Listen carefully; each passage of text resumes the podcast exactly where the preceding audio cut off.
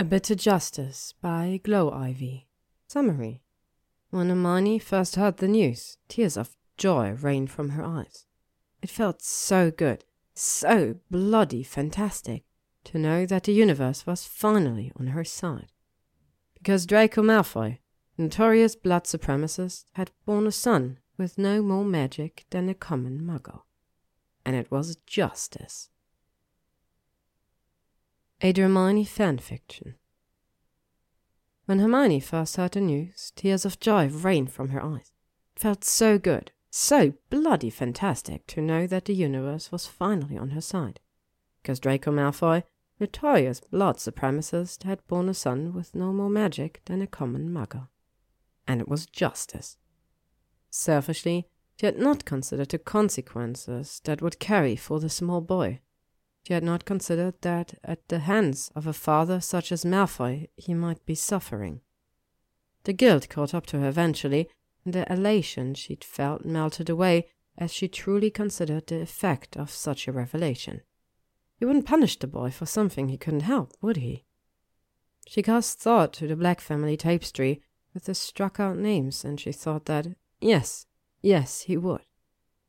Especially when she considered the awful names he'd called her in school, and she had magic, though she supposed that had been the problem. He was born to muggles, and yet she had magic, while his son, in opposite effect, was a boy from a magical family who possessed no magic of his own. Perhaps Malfoy would even blame some unsuspecting muggle-born of having stolen his son's magic, as he'd always claimed that was the way they became magical in the first place. Hermione had riled herself up into a corner, rage and worry simpering beneath the surface whenever she thought of Draco Malfoy's squib son. So when Malfoy himself had the nerve to walk into her office the day after her revelations, despite having worked somewhat harmoniously together when they were required to for years, she struggled to keep her anger at bay. So, imagine her surprise when the last words she had expected to come from his mouth spilled forth. He stood before her desk, uncomfortable in stature, and yet his eyes held hers with cursing determination. I require your assistance in understanding muggle schooling. Hermione stammered. W- what? I am sure you have heard the news about Scorpius. I want to give him the best muggle education provided if Hogwarts is not an option. She blinked intermittently, struggling to make the words fit together in her mind. He required her assistance in understanding muggle schooling for his son. How, how old is he? she asked. Malfoy looked exacerbated. He's five. And you know that he's not magical so soon? she asked. She'd never done the math, but she'd presumed that boy must have been older. Malfoy stared at her as though she were ridiculous. Your magical signature is supposed to develop by the time you're three, but his never developed.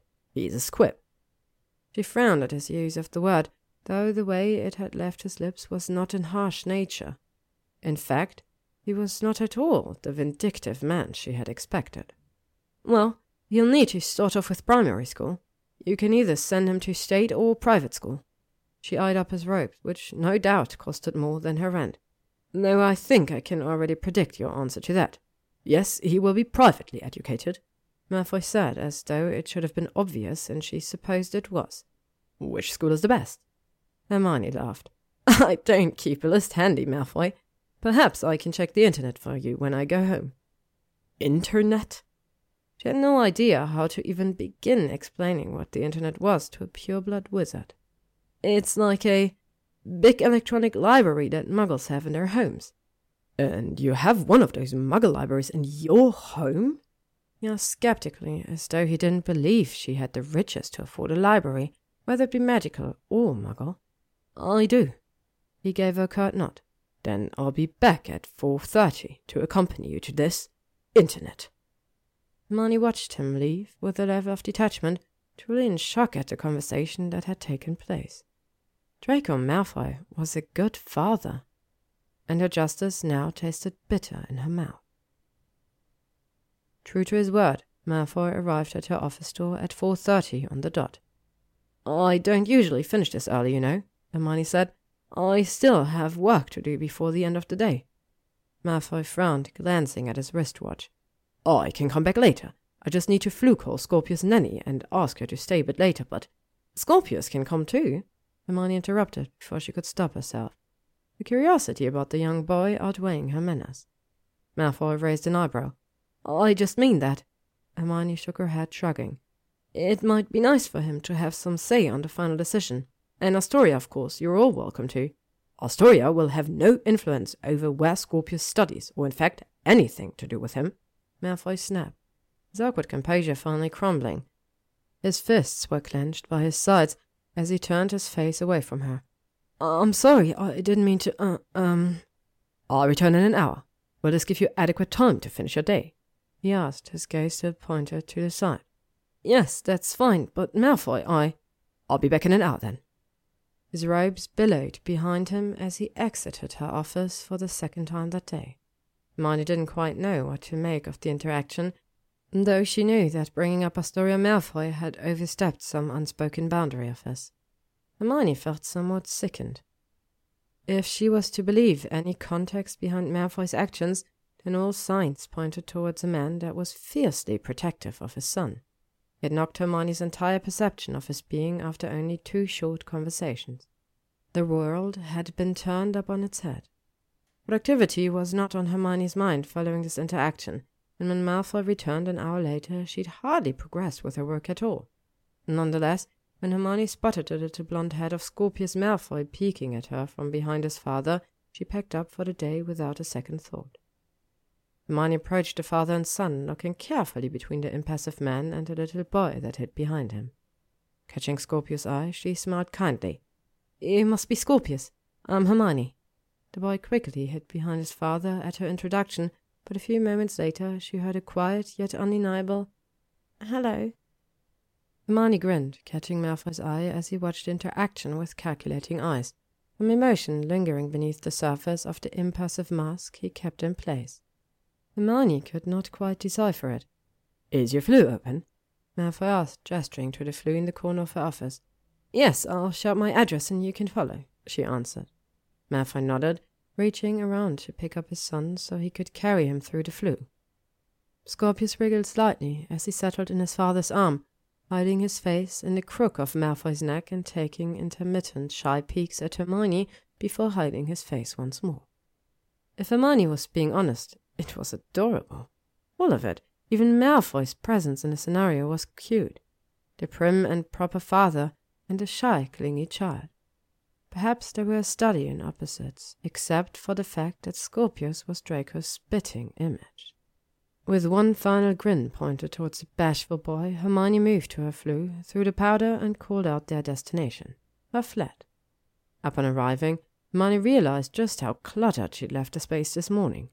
Books littered almost every surface, and she'd left last night empty wine bottle out in the middle of the coffee table like some decorative trophy on display. Merlin Granger, I know you're practically a Weasley, but I didn't expect you to live in such a squalor. Malfoy drawled as he stepped out of the Floo. It's not a squalor, don't be so dramatic. It's just a bit cluttered. I've been trying to rearrange my books because Harry got me a Kindle for Christmas, and I don't need to keep as many physical books any longer but it's just difficult to decide which ones to part with. Kindle? Malfoy asked. Oh, I suppose it's another type of electronic library, except it only hosts books. The Internet Library hosts more than books? The Internet has everything, Hermione emphasized. Everything? He asked skeptically. Everything, she confirmed. Malfoy's frown portrayed his skepticism. Meanwhile, Scorpius' interest was queerly piqued by Hermione's space, his head lifted and scanning her living room, landing on the TV in the corner. His brows pulled into a frown as he studied it. That's a television, Hermione explained to him. Would you like to see how it works? Scorpius looked between Hermione and the TV before nodding slowly. When Hermione turned it on and the screen burst to life in the vivid color of a David Attenborough documentary, Scorpius' eyes widened in wonder his mouth forming a small O. To Hermione's surprise, Malfoy's expression mirrored that of his son. You've never seen one before? she asked the father. Malfoy shook his head slowly, eyes glued to the screen and a lion prowling through the savannah. Scorpius wriggled until his father placed him down on two feet, and he gave Hermione an unsure glance. How does it work? Scorpius asked. It uses electricity. Do you know what that is? she asked. Scorpius shook his head. It's something Muggle use. It's like their very own kind of magic. Electricity can make their houses warm, light up rooms, cook their food, and it can power their television and other electronics. There was a small line between Scorpius' brow as he contemplated her words. Muggles have magic too. Hermione glanced at Malfoy to gog how she should respond to the boy. His eyes met hers with something resembling anticipation, as though he was waiting for the answer just as his son was. Hermione let her gaze return to Scorpius. She crouched next to him so that they were eye to eye as they spoke. Muggles don't have magic, at least not the same magic that wizards do, Hermione said, and Scorpius' face fell. But muggles are clever. They create their own kind of magic. Scorpius looked quizzical. How? Well, Hermione gestured to the TV. They are very good at building things. They're also very good at exploring and researching, and art and music, and just about anything you can imagine. Muggles aren't so different from wizards, really. They just have to figure out how to do things without magic. Scorpius nodded along to her words thoughtfully, though there was still a hint of confusion in his eyes. I thought Muggles were stupid, he said. Hermione was momentarily speechless. Her eyes traveled to Malfoy, looked as though he was ready to cut into the conversation at his son's words. Hermione sent him a scathing glare that cut off the words before they had a chance to leave his lips. No guesses as to who had put that thought in Scorpius' head. Hermione's previous anger began to sneak up on her. Perhaps Malfoy simply wanted to send Scorpius off to some posh private boarding school so he didn't have to deal with him himself, hide the family disgrace from the public eye. Hermione's breath shook with her fury. She placed a hand on Scorpius' shoulder. You want to know a secret? Scorpius nodded. Hermione cupped a hand around her mouth as she leaned in to whisper in Scorpius' ear. Muggles are cleverer than wizards. Scorpius giggled at her words, glancing back at his father over his shoulder before turning back and sharing a smile with Hermione. Malfoy looked vaguely annoyed at having been left out of the joke, and would no doubt be even more annoyed if he knew it was at his expense. Hermione stood up, brushing her trousers before she offered a hand to Scorpius. I want to show you something. He accepted her hand, and she led him down the hall into her office, Malfoy following them silently. Comparatively, this room was much more organized, with her books actually slotted into the bookcase rather than strewn on every surface. The desk was clear of litter, and a desktop set up on it, shining against the setting sun filtering through the window.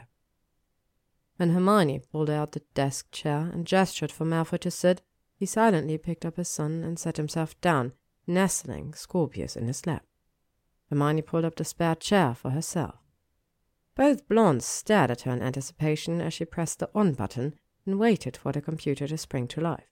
This, she said, is a computer. It's where you'll find the internet on, on the.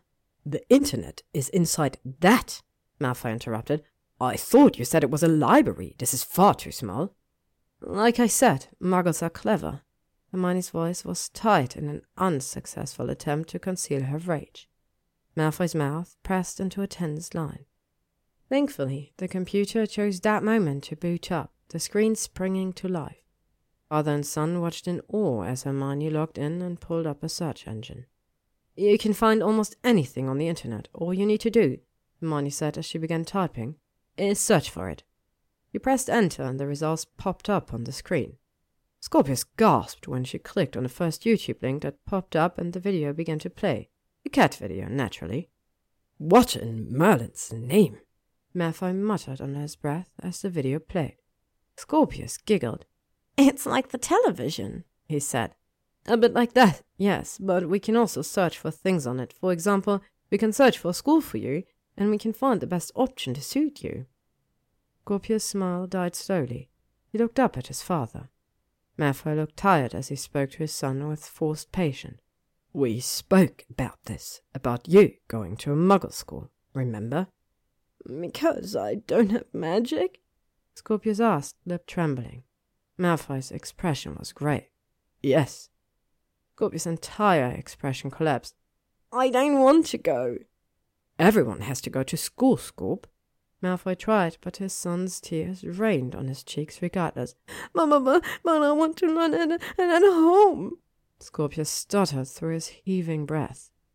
You know, I went to Muggle school when I was your age, Hermione cut in. Scorpius' watery eyes landed on her. It's actually rather fun. Much better than learning at home. You can make friends at school. Friends? Scorpius whispered the question as though the concept was foreign. And if the prejudice against non-magical purebloods was anything to go by, then perhaps it was. Yes, almost every muggle child goes to school. You make lots of friends, Hermione said, trying to sound reassuring. Scorpius gave her a small nod. Turning back to the desk up, when Scorpius' cries turned to quiet sniffs, she searched for the best private primary schools in England. They spent the next hour scouring the web for the best options, searching through syllabus and looking at pictures. Hermione printed off information for Malfoy to look over in more detail later. The printer offered infinite amusement for Scorpius, who caught each sheet of paper as it popped out of the machine. Once Malfoy held a stack of paper in his hand, he announced that this would be enough information for him to make a decision. Hermione escorted them to the Floo, crouching down to Scorpius' height to say goodbye. To her surprise, he gave her a tight hug, which she returned after a moment of shock. It really is okay to have no magic, you know. There are so many great people who don't have an ounce of it, and they go on to do brilliant things. She whispered into the boy's embrace. You promise? he asked in his own whisper. I promise. They pulled out of their embrace, and Scorpius took his father's hand as Hermione stood. Before they stepped into the Floo, Malfoy gave Hermione an intense look of sincerity. Thank you, Granger. The heat of the Floo hit her face as she watched all sense leave her life. She wasn't sure she understood Draco Malfoy's intentions, but she was sure that her life had been irrevocably changed in the space of a single afternoon. Just what the change was, he was not quite sure yet. Hermione found the letter sitting on her desk when she arrived to work the next morning. Stamped with the unmistakable Malfoy seal, she mentally prepared herself for what she would find within. Breaking the seal, she opened the letter and read it. Granger, I would like to impart my sincere appreciation for your assistance with the internet. In thanks, I invite you to join Scorpius and I for dinner at the manor on a night that suits your schedule. My son has many questions about the Muggle world that I'm not at liberty to answer. I await your response, D. Malfoy. Hermione was surprised by the formality of his letter, inviting her to dinner. Hermione would have laughed in the face of the idea were it not for the fresh memory of little Scorpius Malfoy's anxieties. Hermione owed no favours to Malfoy himself, but she could not ignore an innocent child wrapped up in the comic justice of his own father's actions. Hermione penned her reply. I'm free tonight after six. Hermione. She sent a letter, and not two minutes later she received a response. Granger, thank you for accepting our invite. We look forward to receiving you this evening at six. The wards will accept your arrival by Floo. Regards, D. Malfoy. Dinner with the Malfoys. What had she gotten herself into? Hermione had not a moment of peace since the moment she'd stepped through the Floo, and she was immediately bombarded with a hug from the small Malfoy boy. Scorpius had questions, and lots of them, and he was not willing to wait to discuss them over the dinner table. He wanted answers now. How do muggles use the Floo without magic? How do muggles make the pictures on the internet move and talk without magic? My photographs don't move. Their paintings don't move. Muggles don't have elves. How do they get food? How do they clean? How do muggles heal cuts without magic? Why can't I speak about magic with muggles? Why do you have magic if your mom and dad are muggles? Hermione answered his quick-fire questions to the best of her abilities, but it was this last question that gave Hermione the most pause. It was innocent enough. His wide, curious eyes stared up at her patiently, but she couldn't help but wonder if he would react negatively to her honest answer. I don't know, she said. No one knows why some muggle-born children have magic. Some people think it's because we have ancestors that are wizard born people that were born without magic. Like me? he asked with wide eyes. Yes, like you, Hermione responded softly. So maybe someone in your family is like me? He asked for clarification. Hermione nodded, smiling fondly. Yes. There was a cleared throat from behind them. Malfoy stood in a few paces away, looking rather out of sorts. His hair was dishevelled, as though he had run his hand through it a great many times. He was avoiding Hermione's eye contact, and his posture was far too rigid and tense. Dinner is ready. We should, um.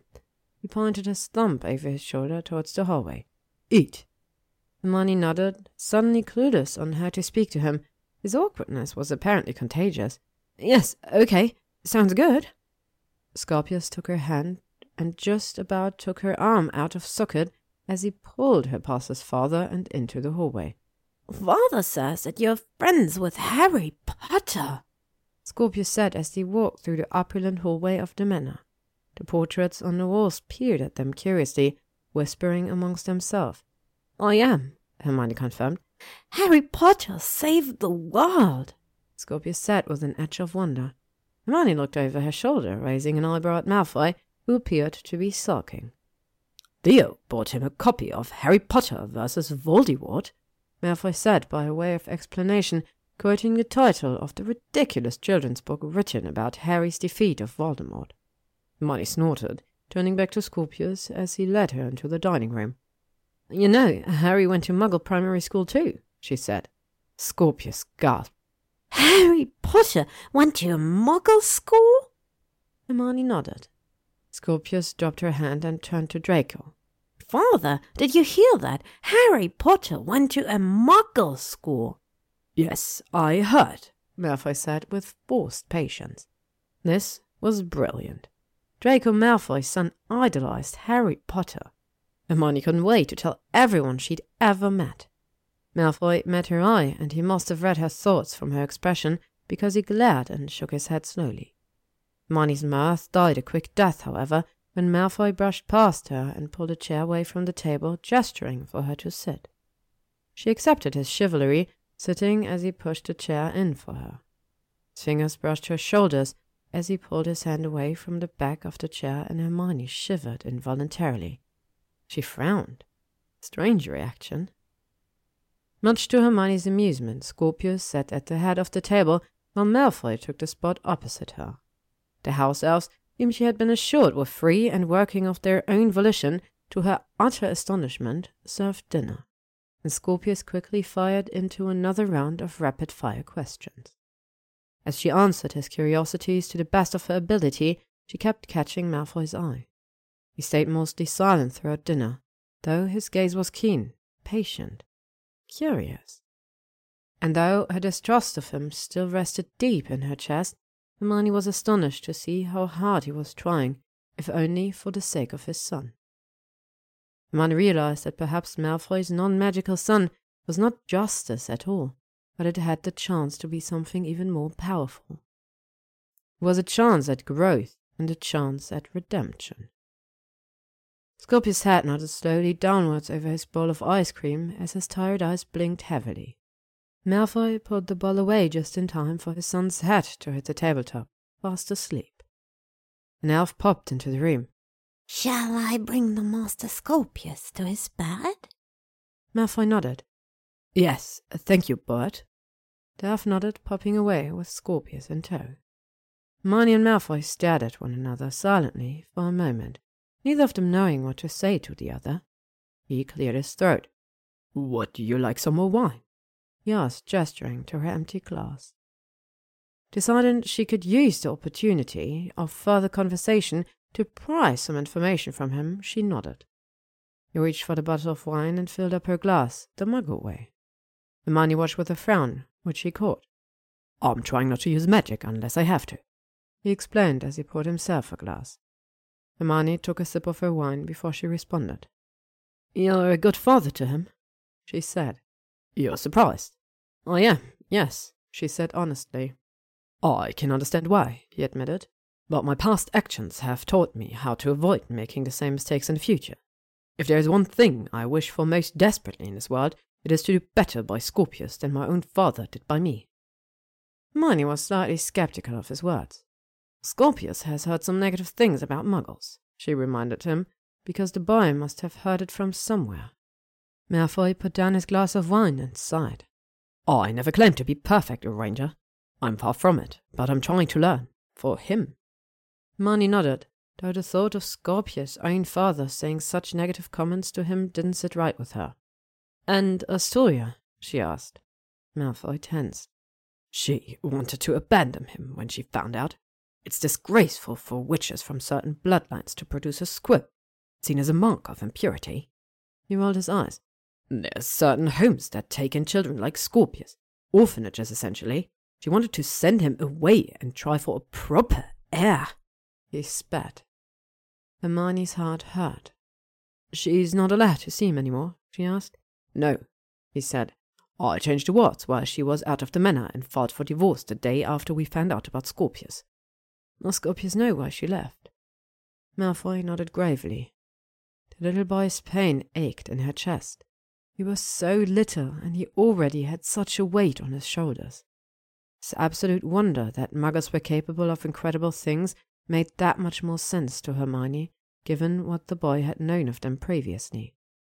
He'd believed that he was not valued because he had no magic of his own. It broke her heart. Thank you, Malfoy said, breaking her thoughts, for showing him kindness. You have done so much more for us than we can ever deserve, but you don't need to thank me, she cut in.